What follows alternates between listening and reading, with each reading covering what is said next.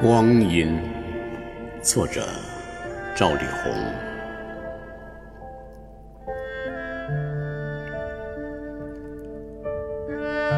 谁也无法描绘出他的面目，但世界上处处能听到他的脚步。当旭日驱散夜的残暮时，当夕阳被朦胧的地平线吞噬时，他不慌不忙地走着。光明和黑暗都无法改变他行进的节奏。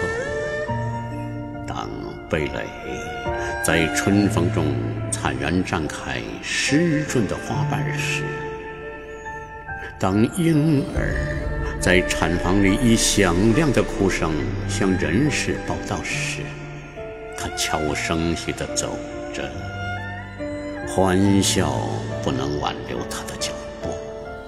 当枯黄的树叶在寒风中飘飘坠落时，当垂危的老人以留恋的目光扫视周围的天地时，他还是沉着而又漠然地走，叹息。也不能使他停步，它从你的手指缝里流过去，从你的脚底下滑过去，从你的视野和你的思想里飞过去。它是一把神奇而又无情的雕刻刀，在天地之间创造着种种奇迹。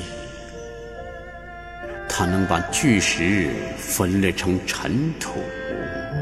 把幼苗雕成大树，把荒漠变成城市和园林。当然，它也能使繁华之都衰败成荒凉的废墟，使锃亮的金属爬满绿锈，失去光泽。老人额头的皱纹是他刻出来的，少女脸上的红晕。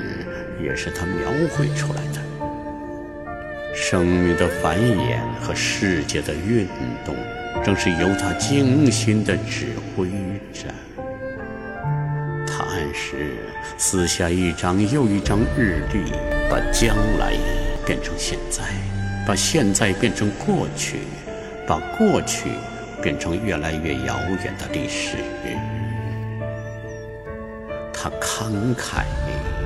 你不必祈求，属于你的，他总是如数奉献。他公正，不管你权重如山、腰缠万贯，还是一介布衣、两袖清风，他都一视同仁。没有人能将他占为己有，哪怕你一掷千金。他也就绝不会因此施舍一分一秒。